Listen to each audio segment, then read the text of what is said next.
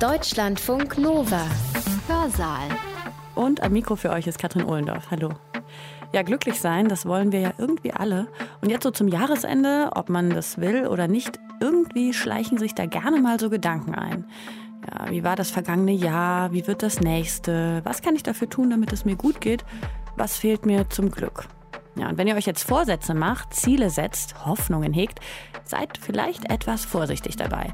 Denn das könnte euch eurem Glück mehr entfernen, als euch ihm näher bringen.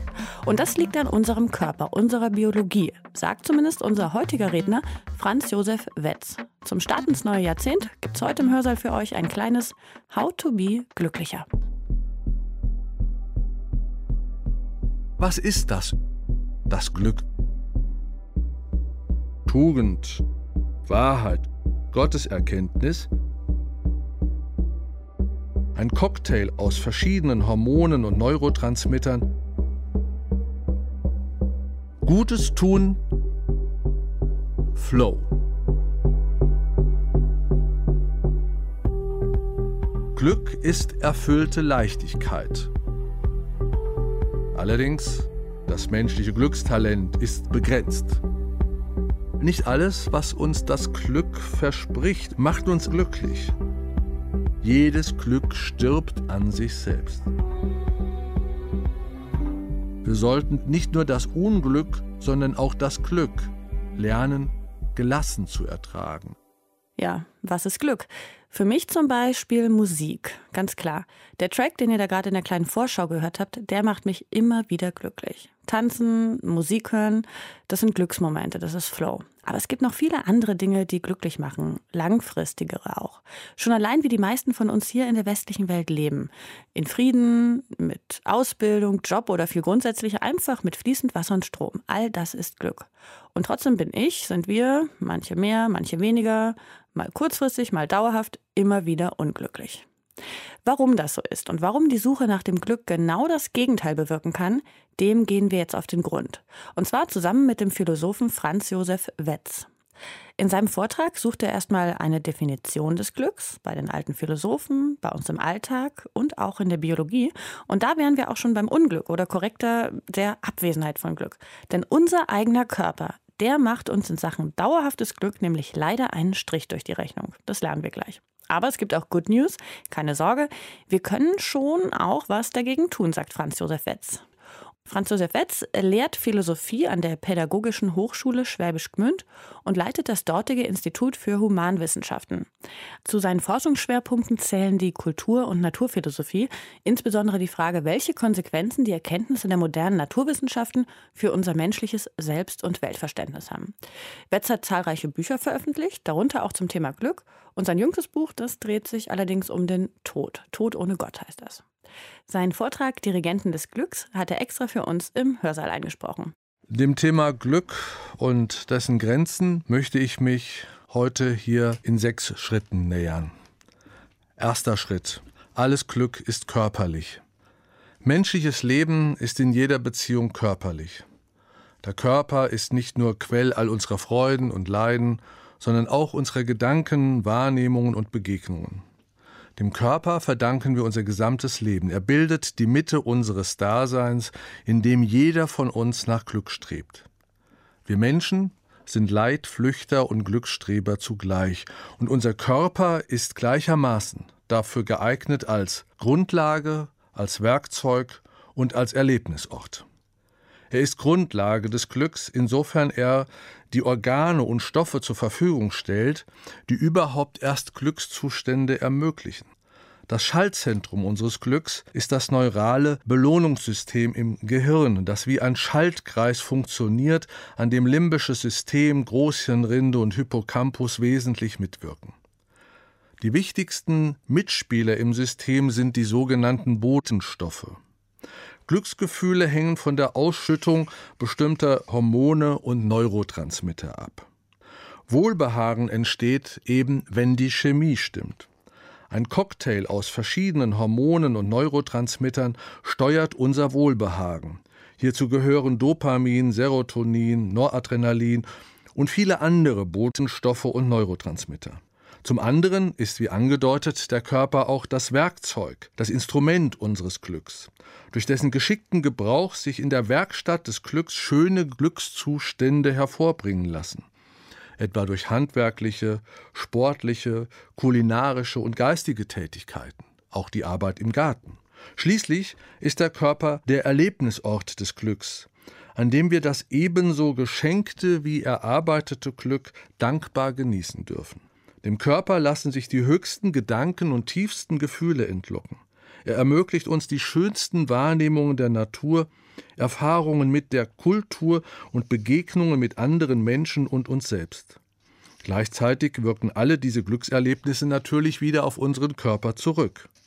Allerdings, das muss man zugeben, ist der Körper auch das Organ unserer Bedürftigkeit und Bedrängnis. Er ist der wahre Leidtragende unseres Lebens, nicht nur der Ursprungsort von Genuss, sondern eben auch von Verdruss.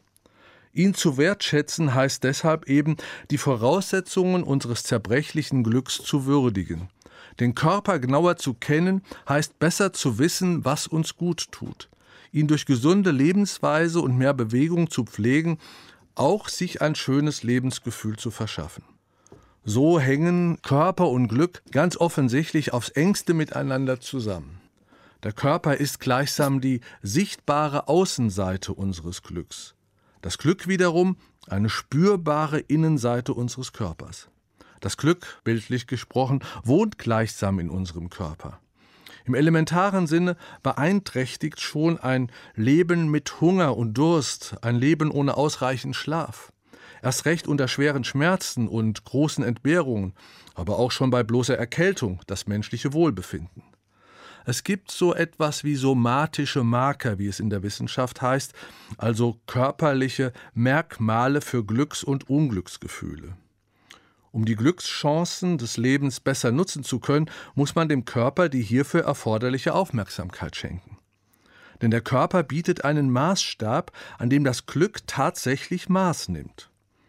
Das Wohlbefinden hängt wesentlich vom Wohlergehen des Körpers ab. Darum ist es wichtig, sensibel für die Ansprüche des Körpers zu bleiben, indem wir ihn gesund ernähren, ihm genug Schlaf gönnen, uns hinreichend bewegen, Stress und Hektik reduzieren, eben auf die Signale achten, die der Körper aussendet, um uns dann angemessen um ihn kümmern zu können. Auf diese Weise wird der Körper zu einem Kompass des Glücks der uns gut durch das Leben zu navigieren vermag. Und das heißt, den Weg in die richtige Richtung zu einem glücklichen Leben weist. Allerdings ohne Gewähr. Denn etwas zustoßen kann einem jederzeit. Aber was ist das überhaupt, das Glück, von dem wir hier reden? Zweite Stufe. Wohlbefinden und Wohlergehen. Glück hat viele Facetten. Schon das Wort bezeichnet im Deutschen gleich zweierlei wofür andere Sprachen unterschiedliche Begriffe haben. So bedeutet Glück zum einen positive, erfüllte, euphorische Glückszustände. Im Englischen sagt man dazu Happiness. Zum anderen günstige Umstände oder unverfügbares Gelingen. Im Englischen Luck. Fortuna, die Göttin des Glücks, schüttet ihr Füllhorn gleichsam wahllos über die Menschen aus. Mal wendet sich die Göttin des Glücks den Menschen liebevoll zu, mal grausam von ihnen ab. Häufig wurde sie in der Geschichte als Herrscherfigur auf einem Globus dargestellt, ein Bild, aus dem im Mittelalter das Schicksalsrad als Symbol für das Auf und Ab der menschlichen Existenz wurde. Sein unaufhörliches Drehen, dieses Drehen des Rades, veranschaulicht den unverfügbaren Wandel der Zeiten, jenen launischen Wechsel von Aufstieg und Fall. Noch heute gilt das Lebensrad der alten Zeit ja als Vorbild für die Glücksräder der Lotterie. Auch wenn sich die Menschen bevorzugt zum Jahreswechsel mit Glückssymbolen wie vierblättrigen Kleeblättern, Hufeisen, Schornsteinfegern und Glücksschweinchen ein günstiges Horoskop für die Zukunft zu stellen versuchen, ist doch von der Glücksgöttin natürlich inzwischen nur noch ja die Gunst der Umstände übrig geblieben. Die Macht des Zufalls kennt weder Bosheit noch Begünstigung. Mal hat man Pech, mal hat man Glück, das ist schon alles. Nun meinen Glück haben und glücklich sein nicht dasselbe, da muss man auch unterscheiden. Glück haben und glücklich sein. Und glücklich zu sein lässt sich ja, wenn man genauer hinschaut, ja noch einmal unterteilen in Glück erleben und glücklich leben. Glück erleben steht für den schönen Augenblick, für den eine pralle Intensität charakteristisch ist. Also fettes Essen, Schokolade, Sonne, Sex. Dieses episodische Glück ist, das wissen wir alle, kurzfristig, flüchtig und setzt sich aus einer Reihe starker Momente zusammen. Und wir wissen auch eben, eine Schwalbe macht noch keinen Sommer und ein schöner Nachmittag ist noch kein gelungenes Leben, wie schon vor Jahrtausenden Aristoteles, der griechische Philosoph, erkannte. Im Gegensatz zu diesem Glück erleben bezeichnet ein glückliches Leben eben einen längerfristigen Zustand, der zwar den Einzelnen nicht unaufhörlich in Hochstimmung versetzt, ihn aber über den beschwerlichen Alltag leichter hinweg zu trösten vermag, weil er seinem Dasein insgesamt ein angenehmes Lebensgefühl vermittelt. Schon die Beständigkeit eines glücklichen Lebens stellt ja eine Lebensqualität dar. Im unwahrscheinlichen Grenzfall, das ist äußerst unwahrscheinlich, bei den meisten zumindest von uns, erstreckt sich dieses gemäßigte Glück aufs ganze Leben. Aber manchmal ist der Entwurf auch rundum geglückt. Zu diesem Gelingen tragen sicherlich eine schöne Partnerschaft hierzulande, aber auch die Hingabe an übergreifende Aufgaben, eben überhaupt längerfristige Ziele bei. Aber nicht alles, was uns das Glück verspricht und was wir uns von dem Glück versprechen, macht uns auch schon glücklich. Ein banales Beispiel. Ein Fischgericht, das wir lustvoll verspeisen, ruft Durchfall und Erbrechen hervor. Der Fisch war verdorben. Schwerer wiegen natürlich der falsche Freund, der falsche Beruf, dumme, freche, hässliche Kinder, der falsche Partner. Glücksgefühle hängen ebenso eben, wie wir erkennen, von subjektiven wie objektiven Faktoren ab. Dementsprechend muss dann auch unterschieden werden eben zwischen subjektivem Wohlbefinden, das ist die positive Grundstimmung, die gute Laune, die Lebensfreude einerseits, und dem objektiven Wohlergehen. Das wäre ein langes, gesundes Leben mit gutem Auskommen, gelungener Partnerschaft, wie schon angedeutet, oder auch einer schönen Wohnung andererseits. Obwohl subjektives Wohlbefinden häufig mit objektivem Wohlergehen einhergeht, folgt das eine aber nicht notwendigerweise aus dem anderen. Manche fühlen sich unglücklich, obwohl es ihnen an nichts fehlt während andere wiederum trotz schwerer Daseinshärten gut gelaunt bleiben. Bis heute ist umstritten, ob Glück nur vom Einzelnen her als individuelles Wohlbefinden und Wohlergehen gedacht werden sollte oder ob auch höhere Zwecke wie Gotteserkenntnis, Wahrheit, Tugend unser Glück bestimmen und zum Maßstab genommen werden dürfen. In diesem Falle, also wenn Tugend, Wahrheit, Gotteserkenntnis wenn dies sozusagen zuträfe, hinge unser Glück weniger von der inneren Verfassung des Einzelnen und seinen äußeren Lebensumständen ab, als eben von außermenschlichen Bezugsgrößen, an denen man sein Handeln auszurichten hätte. Statt bloß subjektiv lustvolle Lebensgefühle und annehmliche Lebensgüter zu suchen, sollte man dann lieber, wenn das denn so wäre, man dem wahren, guten, schönen folgen, also sein Glück auf Gott, die Vernunft oder Tugend gründen. Nun wird zweifellos das Glück heute seltener, ich will mal sagen, von oben als von unten her gedacht. Hiernach gelten Glücksgefühle weniger hohen Idealen wie dem genannten wahren, guten, schönen, sondern Ganz nüchtern formuliert dienen oftmals die Glücksgefühle dem biologischen Fortbestand der Menschheit. Doch beiden Ansätzen, also mehr biologisch das Glück zu denken oder mehr metaphysisch, ist eines gemeinsam, dass sich darin zwischen wahrer und eingebildeter Glückserfüllung aufgrund unabhängiger Glücksmaßstäbe unterschieden werden kann. Das heißt, Menschen, denen es gut geht, können sich jetzt nicht nur trotzdem unglücklich fühlen, sondern sie könnten auch unglücklich von außen betrachtet sein. Also von außen, Sie sind ein atheistisch gesonnener Mensch und dann wird Ihnen ein Theologe sagen, Sie sind eigentlich unglücklich, weil Sie nicht bei Gott sind, auch wenn Sie es gar nicht spüren. Oder beispielsweise haben Sie auch alles, was Sie zum Leben brauchen, fühlen sich aber nicht wohl, weil Sie das Leben langweilt. Und gemessen mit dem Glücksmaßstab der Tugendhaftigkeit und der Solidarität und Gottesfurcht sind sie sowieso als unglücklich anzusehen, weil sie eben nicht tugendhaft, fromm und solidarisch leben, auch wenn sie es nicht spüren. Umgekehrt können sich Menschen glücklich fühlen und es tatsächlich sein, obwohl es ihnen, gemessen wiederum an den zusätzlichen Glücksmaßstäben, schlecht geht. Jedoch wird in der heutigen Lebenswelt das Glück meistens stärker eben nur von subjektiven Zuständen, etwa von Trieben, Bedürfnissen, Leidenschaften, Interessen, Hoffnungen und Sehnsüchten her verstanden, als von solchen sehr abstrakten Inhalten wie Gott, Tugend, dem Guten oder anonymen biologischen Strategien. Damit steht, auch wenn wir das Glück heute sehr eigeninteressiert aus uns heraus zu finden, suchen, steht aber keineswegs fest, dass dieses Glücksstreben egoistisch ausgerichtet sein muss. In unserer Kultur verbinden wir mit Glück oft die Vorstellung, etwas zu bekommen. Das ist so in einer sehr sehr individualistisch ausgerichteten Gesellschaft.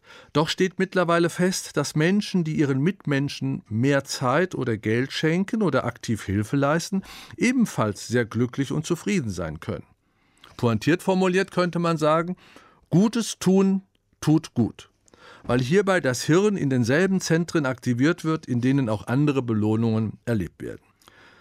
Welchem Versprechen auf Glück man nun auch immer trauen möchte. Auf alle Fälle ist es zur Reduzierung der Glücksrisiken klug, die eigenen Glückswünsche kritisch zu überprüfen. So kann man sich nicht nur vor verdorbenem Fisch schützen, sondern vielleicht auch eben vor dem falschen Partner und dem falschen Beruf. Jedenfalls scheinen wohl informierte, überlegte, sachlich erwogene Wünsche noch am ehesten unser Glücksverlangen mittel- und längerfristig befriedigen zu können. Allerdings setzt eine solche kluge Glücksbewirtschaftung verständige Urteilskraft voraus. Jedoch, das muss man dann auch zugeben, tut es ein ums andere Mal auch wirklich gut, unvernünftig zu sein, also mal zu viel zu trinken und mal faul zu sein und nicht nur gesund zu leben. Mag es auch schwerfallen? Wenn wir das wählen, und wir dürfen es wählen, also es ist vernünftig, mal unvernünftig zu sein, es ist dabei aber natürlich schwer, das rechte Maß in der Maßlosigkeit zu finden. Dritte Stufe. Sorglosigkeit ohne Langeweile. Nach dem römischen Gelehrten Cicero braucht der Mensch zum Wohlfühlen nichts weiter als einen Garten und eine Bibliothek. Nach Theodor Fontane, außer einem guten Buch, ein paar nette Freunde, eine warme Schlafstelle und keine Zahnschmerzen. Krasser dagegen Gottfried Benn in Eure Etüden. Er schreibt, Dumm sein und Arbeit haben, das ist das Glück. Für Ben war der menschliche Geist sogar das Gegenglück, wie es in seinem Gedicht Einsamer nie heißt. Eine ähnliche Sichtweise vertrat Jahrtausende zuvor schon der Prediger Salomon, der schreibt, wo viel Weisheit, da ist auch viel Kram. Und wer viel lernt, muss viel leiden. Allerdings können Weisheit und Muße auch das Glück sein. Dementsprechend notiert etwa der Philosoph des 20. Jahrhunderts Ludwig Wittgenstein in seinen Tagebüchern, Zitat, wie kann der Mensch überhaupt glücklich sein, da er doch die Not dieser Welt nicht abwehren kann? Und er antwortet, Zitat weiter, eben durch das Leben der Erkenntnis. Das Leben der Erkenntnis ist das Leben, welches glücklich ist, der Not der Welt zum Trotz. Damit ist aber noch immer keine abstrakte Definition des Glücks gefunden, so viel wir jetzt auch an Beispielen gehört haben. In der Gegenwart heißt der populärste Begriff für Glück wohl Flow. Hierunter versteht Csikszentmihalyi einen speziellen Gemütszustand, der mit einer Tätigkeit verbunden ist, die einen gleichermaßen fordert und herausfordert, ohne zu überfordern, und in der man sich so verliert, dass man über sein konzentriertes Tun sowohl sich selbst als auch die Zeit vergisst. Eine ausgesprochen schöne Definition des Glücks geben, meines Erachtens, die ersten Worte einer Bach-Kantate, die überschrieben ist eben mit vergnügte Ruh. Hier werden zwei Worte zusammengebracht, vergnügte Ruh, die sonst eher getrennt vorkommen. Verbinden wir doch mit dem Begriff Ruhe eher besinnlichen Ernst und mit Vergnügen rastlose Unruhe. Im höchsten Glück aber verschmelzen intensive Freude mit innerem Frieden. Was sich auch auf die Formel bringen lässt, und das wäre eine Definition von Glück, die ich liefern könnte, Glück ist erfüllte Leichtigkeit. Oder, noch griffiger, Sorglosigkeit ohne Langeweile. Die hedonistische, sinnlich lustvolle Variante dieser Glücksdefinition könnte dann lauten Dauerbefriedigung ohne Genussverschleiß. Natürlich gibt es die Sorglosigkeit ohne Langeweile nur selten und die Dauerbefriedigung ohne Genussverschleiß gar nicht. Hierzu spielt unser Körper schon nicht mit. Aber jeder Glückszustand ist, wie eingangs ausgeführt, ja ein Körperzustand. Es fühlt sich immer irgendwie an, glücklich zu sein, und wer sich glücklich fühlt, der befindet sich stets in einer bestimmten körperlichen Verfassung.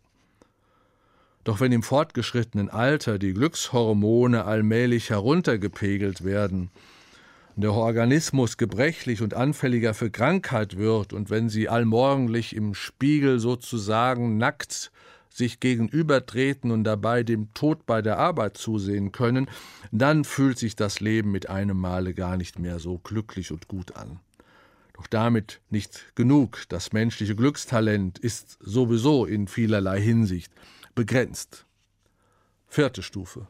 Vierte und etwas längere Stufe, weil es etwas beschreibt, was unser Leben doch stark in Anspruch nimmt. Nämlich, es steht unter der Überschrift, diese vierte Stufe, irgendetwas fehlt immer. Nach dem Aufklärungsphilosophen Immanuel Kant ist ungebrochenes Glück schon deshalb unmöglich, weil sich niemals alle Widersprüche und Beschränkungen des Lebens auflösen lassen. Außerdem, so meint Kant, lassen sich nicht alle Konflikte der Menschen untereinander beilegen, und schließlich könnten die vielfältigen Neigungen des Einzelnen, wir wollen ja so vielerlei, und alles das, was wir wollen, lässt sich nicht miteinander unbedingt vereinbaren, diese Neigungen lassen sich nicht miteinander ohne weiteres versöhnen. Der andere große Philosoph Hegel zog hieraus einen sehr pessimistischen Schluss, indem er schreibt, die Weltgeschichte ist nicht der Boden des Glücks. Die Perioden des Glücks sind leere Seiten in ihr. Der große Psychoanalytiker Sigmund Freud ist Hegel voll gefolgt, wenn er vermerkt, Zitat Freud, die Absicht, dass der Mensch glücklich sei, ist im Plan der Schöpfung nicht enthalten. Hierfür sei das Elend in der Welt einfach zu groß, hervorgerufen durch die Hinfälligkeit unseres verletzlichen Körpers, die Übermacht der zerstörerischen Außenwelt und die Unzulänglichkeiten unserer Mitmenschen wie der Gesellschaft allgemein. Arthur Schopenhauer, von vornherein ein Pessimist, ähnlich wie Freud, ist er der Auffassung, dass das Leben einfach zu schwer für den Menschen sei, weshalb sich dieser regelmäßig zu Illusionen fortschleiche. Andere wiederum glauben, dass sich das Glück immer dort aufhalte, wo sie sich gerade nicht befänden. Gemäß der launigen Selbsterkenntnis so würde ich es mal formulieren wollen und es habe es auch immer wieder bei Freunden erlebt. Also, ach, was könnte mein Leben so schön sein, wenn es nicht ausgerechnet meines wäre. Nun ist vor solch frustrierten Seufzen selbst das halbwegs gelungene Dasein ja keineswegs gefeit. Die meisten, wenn wir ehrlich sind, führen doch nur ein durchschnittliches Leben, das Heinrich Kleist mal so beschrieben hat. Zitat das Schicksal spielt unserer Hand einen Zettel unter die Finger. Dieser Zettel ist nicht das große Los. Er ist auch keine Niete. Er ist ein Los, wie es Tausende schon getroffen hat und Millionen noch treffen werden. Daran ist selbstverständlich nichts schlimm. Die verführerische Kraft des gewohnten Alltags liegt ja in dessen ungeheuren Entlastungen, und darüber können wir froh sein. Dennoch fehlt dem gesättigten Durchschnittsbürger häufig etwas Wesentliches zu seinem Glück, ohne dass er dies deutlich beim Namen nennen könnte. Er spürt nur, wie seine diffusen Sehnsüchte über die Banalität des Gewöhnlichen, das ja sehr entlastend ist, dennoch hinausdringen. Besonders hart ist die Erkenntnis, und zu der schleichen wir uns dann schon auch eher selten weg und sie verleugnen wir gerne, um das Leben aushalten zu können, nämlich die harte Erkenntnis, die günstigen Gelegenheiten seines Daseins verschlafen zu haben. Wer vor der schwerenden Wunde verpasster Lebenschancen mit der rückgewandten Sehnsucht steht, oh, hätte ich doch nur gelebt, ist zutiefst zu bedauern. Hier treibt die Unumkehrbarkeit der eigenen Lebensgeschichte ihren quälenden Stachel ins Bewusstsein, schlicht zu spät zu sein. Ähnliche Frustrationen können unsinnige Wünsche hervorrufen, wie etwa trotz fortgeschrittenen Alters wieder jung sein zu wollen oder überhaupt anders, ja ein anderer sein zu wollen, ob es in körperlicher, gesellschaftlicher, intellektueller oder charakterlicher Beziehung ist. Natürlich um aus dem Pessimismus nun etwas herauszukommen, gehen natürlich auch Lebenswünsche in Erfüllung. Aber selbst dann bleiben viele Menschen wieder unzufrieden. Glückspilze sind nur selten dauerhaft glücklich, weil selbst sie es häufig nicht verstehen, leider, in sorgloser Unbeschwertheit dauerhaft mit sich eins oder vergnügt in sich zu ruhen. Dessen ungeachtet ist jedes Glück, und das wird seit Jahrtausenden von Philosophen ja beschrieben, unbeständig und unzuverlässig. Die uralte Erkenntnis der Flüchtigkeit und Hinfälligkeit alles Menschlichen macht nicht vor dem Glück Halt, indem Rainer Maria Rilke lediglich den voreiligen Vorteil eines nahen Verlusts zu sehen vermochte. Das ist nichts anderes als der Ausspruch Glück und Glas, wie leicht bricht das.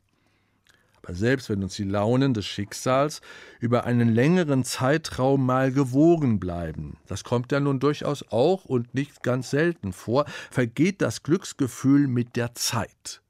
Jedes Glück ermattet über kurz oder lang an sich selbst, weshalb schon es kein Dauervergnügen ohne Genussverschleiß geben kann. Ein Nachlassen das ist etwas wirklich sehr Trauriges, ein Nachlassen der Erlebnisintensität, gleichsam der Lustverlust ist nahezu unvermeidlich, und die Erklärung hierfür liegt hauptsächlich wieder in unserem Körper, in unserer Natur, im Hirn und dessen Bodenstoffen. Friedrich Schillers Klagelied Nänie beginnt mit dem Seufzer Auch das Schöne muss sterben, das Menschen und Götter bezwinget. Deutlicher drückt es noch Johann Wolfgang von Goethe in den vier Jahreszeiten aus, wo er schreibt Warum bin ich vergänglich, o Zeus? So fragte die Schönheit. Macht ich doch, sagte der Gott, nur das Vergängliche schön. Und die Liebe, die Blumen, der Tau und die Jugend vernahmen es. Alle vier gingen sie weg, weinend von Jupiters Thron. Vielleicht vermag ja die Vergänglichkeit des Schönen dessen Genuss zu erhöhen und den Sinn für die Kostbarkeit des Einmaligen zu schärfen, wie es auch immer wieder heißt. Doch traurig bleibt dessen Flüchtigkeit dennoch. Erst recht, wenn man bedenkt, dass selbst noch das stärkste Glück schon bald in ein laues Behagen umschlägt. Jedes Glück stirbt eben an sich selbst. Doch alle Lust will Ewigkeit, will tiefe, tiefe Ewigkeit, schreibt dann wiederum Friedrich Nietzsche, in Also sprach Zarathustra. Da nun aber die Glückskurve relativ schnell abflacht, sehnen sich viele Menschen bereits im Augenblick der Erfüllung schon nach Wiederholung. Ja, aufgrund permanenter Übersättigung und zunehmender Lustgewöhnung sogar nach neuen, stärkeren Reizen. Angestachelt wird diese Sehnsucht durch die tausendfachen Angebote der modernen Konsumwelt mit ihren immer schneller wechselnden Trends, zahlreichen Szenen und Subkulturen, welche die früheren Erfüllungen zu übertrumpfen versprechen. Diesbezüglich sind die Ansprüche in den letzten Jahren immer höher gestiegen denn ist der Lebenssinn auf die eigene Lebenszeit begrenzt, glaubt der Einzelne, es sich nicht mehr erlauben zu können, auch nur eine Gelegenheit der Daseinserfüllung ungenutzt zu lassen. Die Angst vorm Verpassen ist groß. Aus dem Pflücke den Tag, dem berühmten Carpe Diem des Horaz, wurde ein Amüsiere dich, solange du kannst, oder liebe so intensiv, wie es nur geht.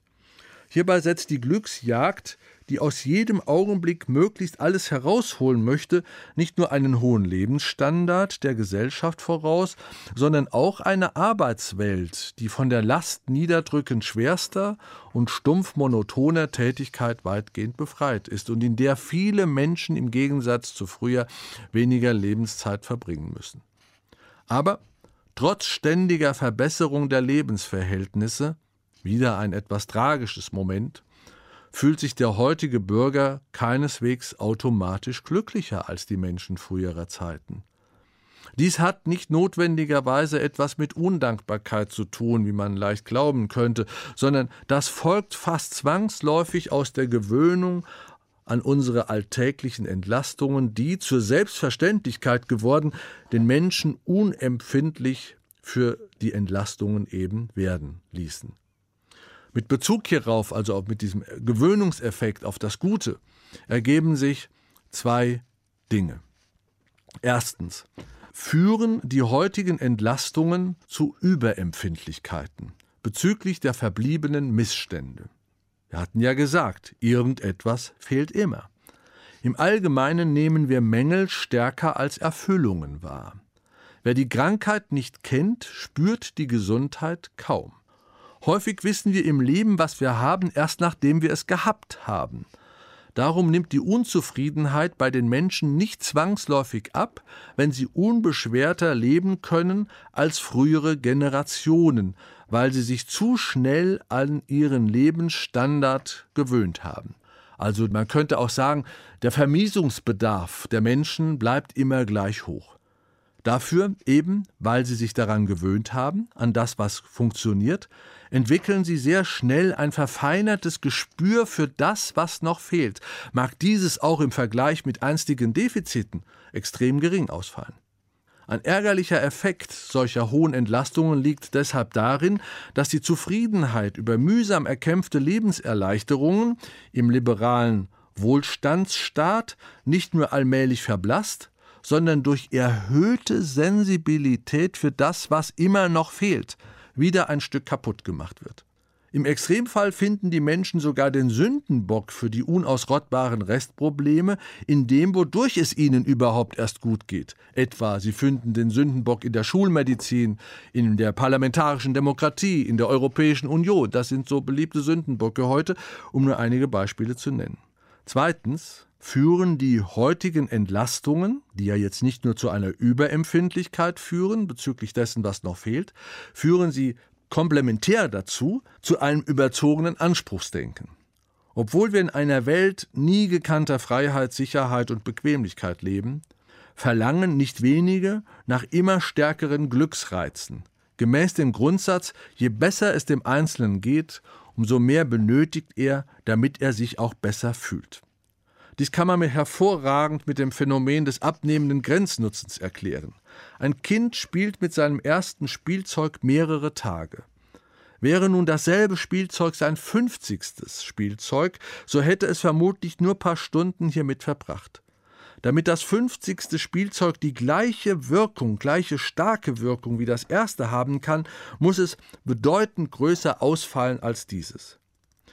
Natürlich sei damit keineswegs bestritten, dass es auch in einer Wohlstandsgesellschaft wie der unsrigen eine große Zahl von Menschen gibt, denen es am Glücksnotwendigen fehlt. Selbstverständlich.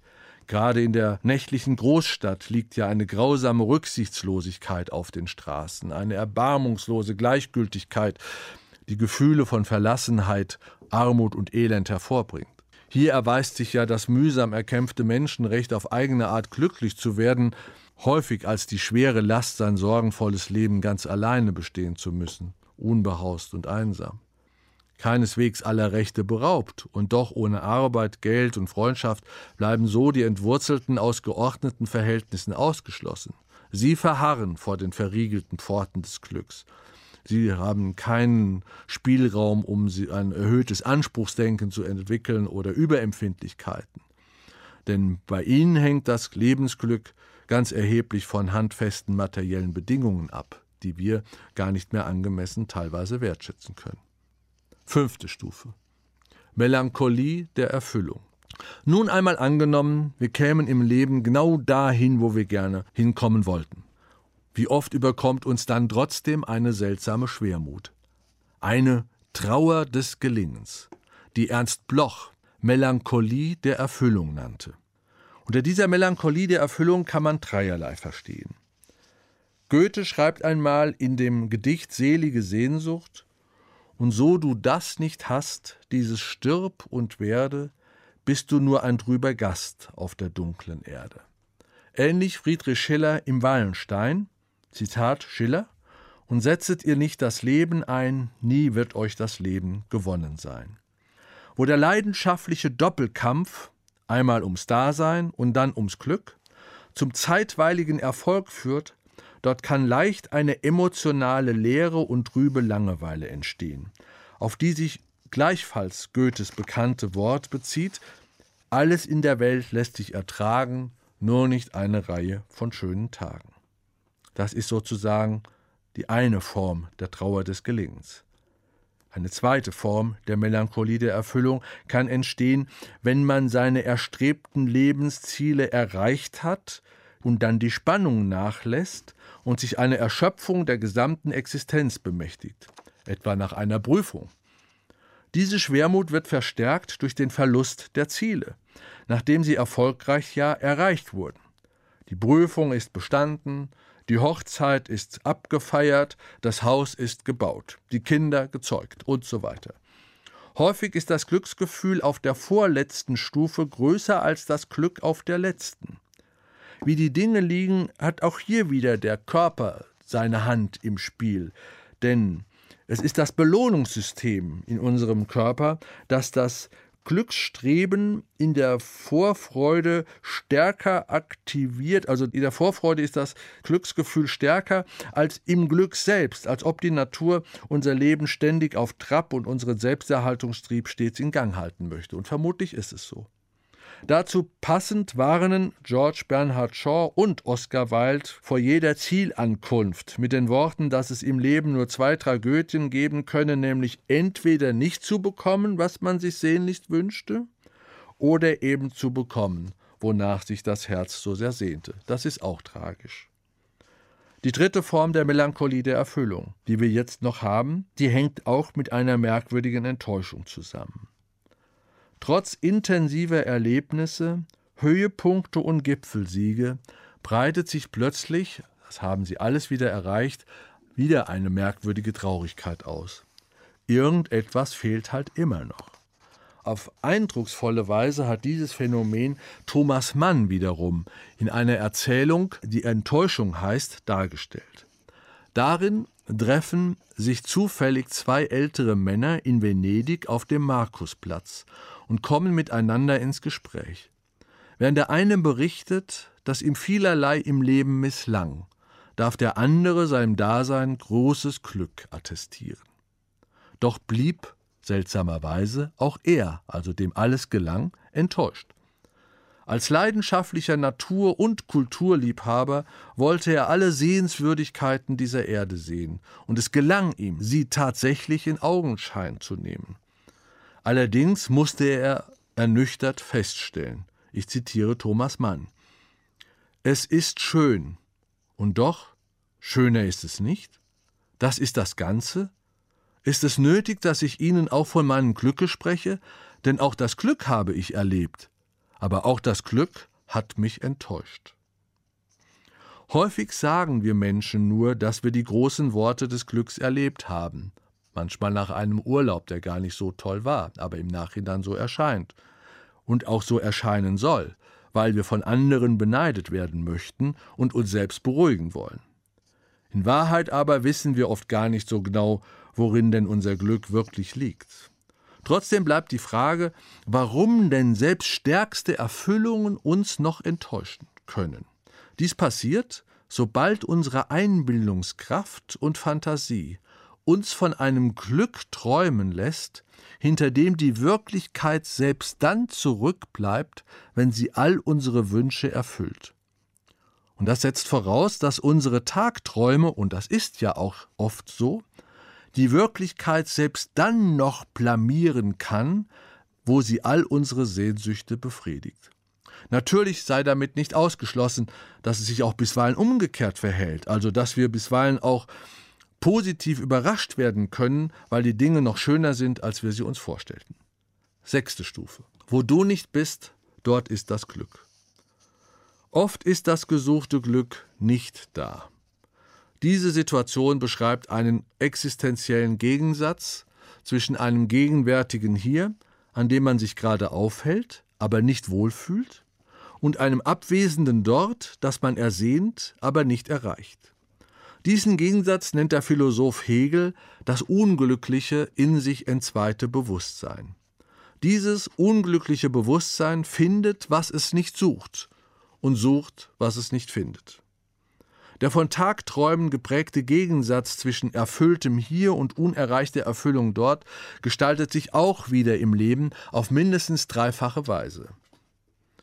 Die erste Form des unglücklichen Bewusstseins liegt in einer vorwärts gerichteten Sehnsucht, der Utopie, welche die Erfüllung menschlicher Träume von einer besseren Zukunft erwartet.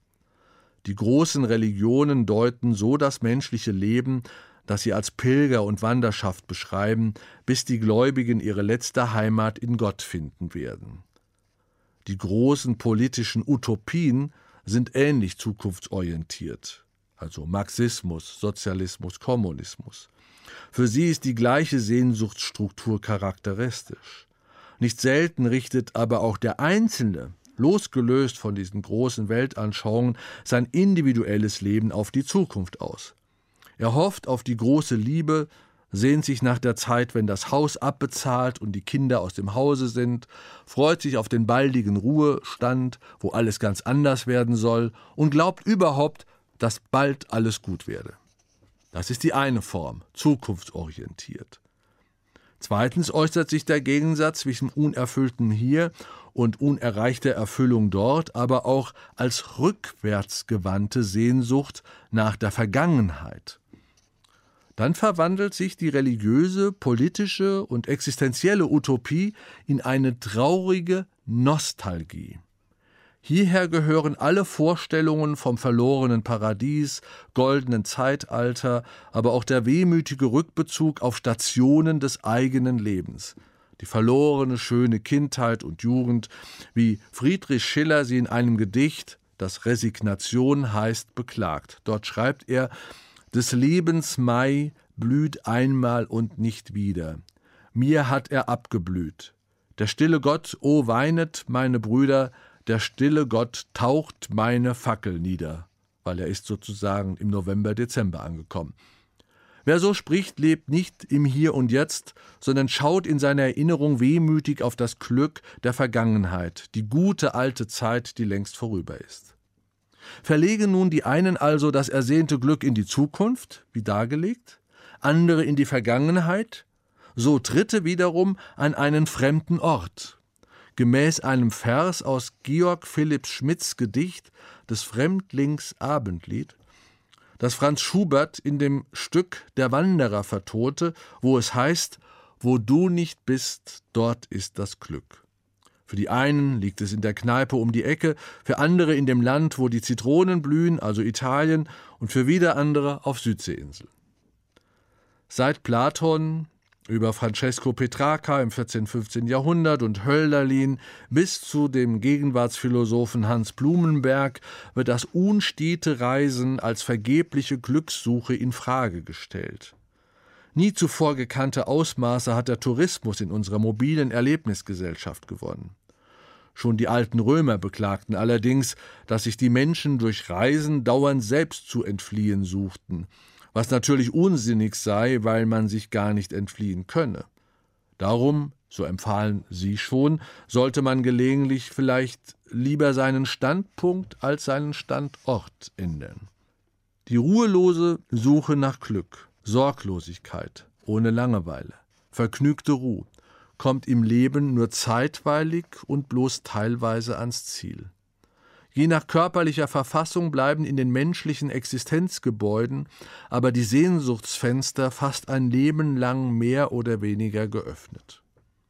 Dabei verlangen wir nicht selten nach Unvereinbarem, wie schon Immanuel Kant, worauf ich hinwies, feststellte.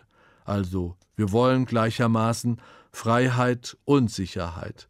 Wir wollen gleichermaßen Spannung und Entspannung. Wir wollen Abenteuer und Geborgenheit.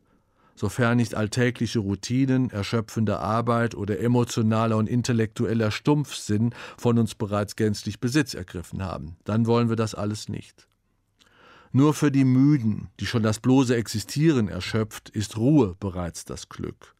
Nicht aber für die Enthusiasten, die das Verlangen nach gewagten Experimenten verzehrt, weil sie den starken Pulsschlag des Lebens noch spüren. Doch gibt es, und Glück ist nicht immer nur sozusagen an den starken Pulsschlag gebunden, gibt es auch neben dem Glück eben der ruhelosen Nestflüchter, die immer unterwegs sein möchten und dauernd reisen und immer irgendwo sein müssen, irgendwas unternehmen müssen, auch das besinnliche Glück der häuslichen Nesthocker, die am liebsten daheim bleiben, weil sie gerne wohnen. Wir haben den Begriff des Reisens, aber wir haben keinen Gegenbegriff des Reisens, weshalb ich gerne auch Wohnen als Lebensform beschreiben würde, möchte. Also auf die Frage, wenn wir einen Nestflüchter fragen, was machst du denn am liebsten? Dann würde der Nestflüchter vielleicht sagen, reisen. Und nun der Gegenbegriff für den Nesthocker, der Nesthocker sollte dann vielleicht antworten, was machst du denn am liebsten? Würde der Nesthocker dann sagen, ich wohne am liebsten. Mitunter können schon kleine Dinge das Leben bedeuten. Möglicherweise ist es damit dann nicht viel. Aber manchmal kann ja schon geringfügiges schon alles sein. Jedenfalls genug, um damit glücklich zu werden. Solche leise Treterei hört sich resignativ und spießig an, vielleicht aber auch möchte man sich bloß keinen Illusionen hingeben und bleibt deshalb misstrauisch gegen den verführerischen Glanz der Dinge. Stattdessen genießt man dann lieber im stillen die Schönheit von Leben, Natur, der Welt, auf einer blühenden Sommerwiese, wie etwa Nietzsche, der einmal in einem Stück im Zarathustra das Mittags überschrieben ist, schreibt, sehr schöne Stelle, O Glück, o Glück, willst du wohl singen, o meine Seele? Du liegst im Grase, heißer Mittag schläft auf den Fluren. Singe nicht, still, die Welt ist vollkommen. Wenig macht die Art des besten Glücks. Still. Sehr schöne Stelle über das einfache Glück, das sozusagen keine leise Treterei ist, sondern einen Moment der Vollkommenheit darstellt, ohne dass man sozusagen große Dinge dazu unternehmen muss. Des eigenen Glücks wegen sollte man das verschärfend formuliert nun, was wir bei Nietzsche hier erfahren haben, des eigenen Glücks wegen sollte man vielleicht nicht dauernd aufs Glück aus sein. Aufgehetztes, ununterbrochenes Glücksstreben kann dem Glück durchaus abträglich sein, das sich bei größerer Gelassenheit gegenüber den überzogenen Glücksversprechen unserer Zeit womöglich leichter einstellt. Man sollte den Augenblick natürlich genießen, aber ohne dessen Flüchtigkeit zu verkennen. Man sollte die günstigen Gelegenheiten ergreifen, aber ohne sein ganzes Herz an sie zu hängen. Dass ein Leben ohne Krankheiten, Altersgebrechen, Niederlagen nicht gibt, gehört zu einer reifen Daseinsplanung die Einplanung glückswidriger Erfahrungen, die sich nicht ohne weiteres ausschalten lassen. Darum ist es ratsam, einen mittleren Weg einzuschlagen. Schon nach Aristoteles führt die Mitte zwischen den einander entgegengesetzten Extremen am ehesten zur Glückseligkeit. Seither beansprucht die Metapher der Mitte eine hohe Vernünftigkeit und Plausibilität für sich. Der Topos äußerer Grenzwege, die in die Irre führen, und eines mittleren Pfades, der sowohl Stabilität und Zufriedenheit ins Leben bringen kann, hat bis heute nichts von seiner Überzeugungskraft eingebüßt, auch wenn wir gerne das Mittelmäßige nicht mögen und den Begriff der Mitte mit dem Mittelmäßigen gleichsetzen. Aber das sollten wir nicht. Also, wir sollten die Mitte finden und Gelassenheit wahren, Maß halten, und das gelingt am ehesten, indem wir nicht nur das Unglück, sondern auch das Glück lernen, gelassen zu ertragen, also auch das Glück gelassen ertragen wohl wissend, dass Sorge, Schmerz und Ungenügen gleichfalls zum Leben gehören. Wer jedenfalls bloß Schönheit, Gesundheit, Erfolg und Spaß vom Leben erwartet, steht schief zur Wirklichkeit. Hiermit sollte man besser nicht rechnen, also nur Schönheit, Gesundheit, Erfolg und Spaß, damit sollte man besser nicht rechnen, um im beschwerlichen Alltag, der den Einzelnen bisweilen vor harte Geduldsproben stellt, noch freundlichen Trost finden und festen Mut fassen zu können. Um es abschließend mit wiederum Friedrich Schiller zu sagen, der in der Braut von Messina schreibt: Etwas fürchten, hoffen und sorgen muss der Mensch für den kommenden Morgen, dass er die Schwere des Daseins ertrage und das Ermüdende Gleichmaß der Tage. Ich danke Ihnen für Ihre Aufmerksamkeit. Die Mitte finden und Gelassenheit im Glück wie im Unglück wahren und sich nicht gegen die körperlichen Grenzen für das Glücklichsein auflehnen. Ja, ein Rezept für mehr Glück im Leben vom Philosophen Franz Josef Wetz. Seine Definition von Glück, die hat er uns ja eben erzählt, aber ich war dann doch noch neugierig, was ihn denn so ganz konkret glücklich macht. Und da kam diese Antwort. Ich sage immer die drei S, es gibt die drei K. Kinder, Küche, Kirche. Aber für mich sind die drei, die drei sind keine drei Ks, also das ist jetzt ein bisschen plakativ, ne? Sondern meine drei sind drei S. Schreiben, Sport und Sex. Obwohl ich jetzt ja auch schon nicht mehr 20 bin, das sind die besten Momente meines Lebens. Ja, da kann ich bei allem auch mitgehen. Also, wenn ihr an Silvester intensiver über eure Ziele, Wünsche und Hoffnungen nachdenkt, entspannt euch bitte. Das Glück findet euch laut unserem heutigen Vortrag eher, wenn ihr ihm nicht zu hart nachjagt. Ja, und ganz passend habe ich noch einen Tipp für euch. Wenn Glück für euch auch Liebe ist oder Sex, wie für unseren heutigen Redner, dann interessiert euch sicher auch der nächste Hörsaal. Da geht es nämlich auch um Biologie, und zwar die Biologie von Lust, Sex und Partnerschaft. Wir suchen eine Antwort auf die Frage, gibt uns die Natur vielleicht einen Rahmen für unser Beziehungs- und Sexleben vor, in dem wir uns bewegen sollten, um in dieser Hinsicht zufrieden und vielleicht sogar glücklich zu sein? Am Mikro war Katrin Ohlendorf. Macht's gut, bis zum nächsten Hörsaal und viel Glück. Deutschlandfunk Nova. Hörsaal. Samstag und Sonntag um 18 Uhr. Mehr auf deutschlandfunknova.de.